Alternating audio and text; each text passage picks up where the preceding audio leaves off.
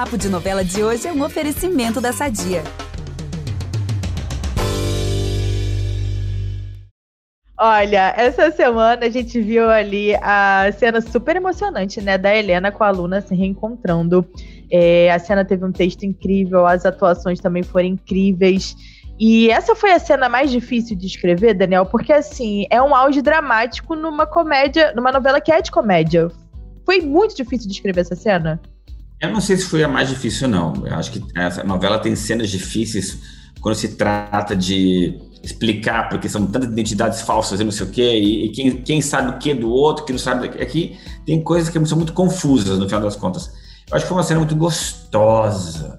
Lógico, demandou um tempo né, muito grande, fazer com calma, mas acho que é uma cena gostosa. Né? Eu acho que o que custou ali foi faz, é, fazer a maneira como a Helena chega à conclusão. Né?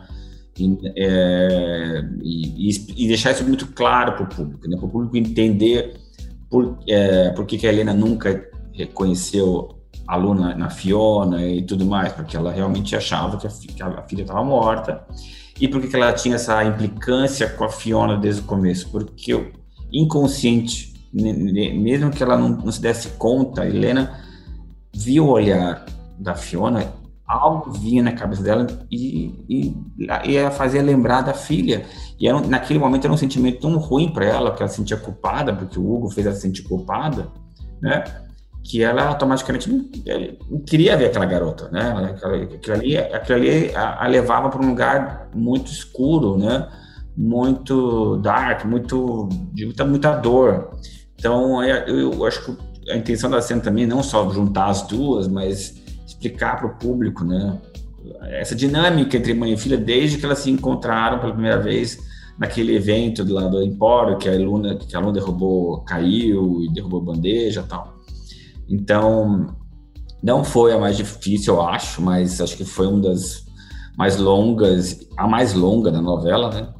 Mas foi muito gostosa de escrever.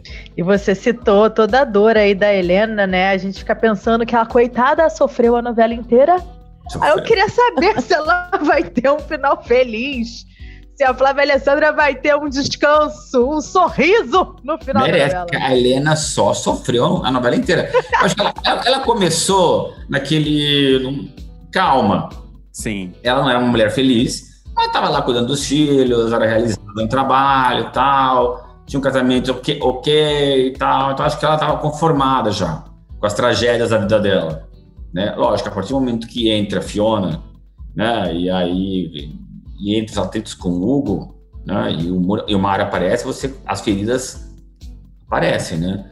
Então, mas ela merece. Ela sofreu muito, né? Ela merece a muito, gente, a gente com tá ela, né? por isso. como é, chorei, gente... meu Deus do céu, como chorei. Cada cena a Flávia tá dando um show, é. né? A Flávia tá dando um show. Nossa é, senhora. Que atriz, que mulher, que tudo. Ela também esteve aqui com a gente. Galerinha que quiser escutar o podcast com a Flávia, é só voltar um pouquinho que tem, tá maravilhoso. Também. Ah, vou procurar, vou procurar. É. Maravilhosa. Essa conversa não acaba aqui. Para ouvir o papo na íntegra, é só voltar no feed do podcast Novela das Nove e procurar o episódio Salve-se Quem Puder, mais entrevista com Daniel Ortiz, parte 2. Nesse programa, ele fala sobre o fim da novela das sete e dá pistas dos desfechos de Alexia, Luna e Kira, além de revelar que está escrevendo um novo projeto para a faixa das sete. Até lá!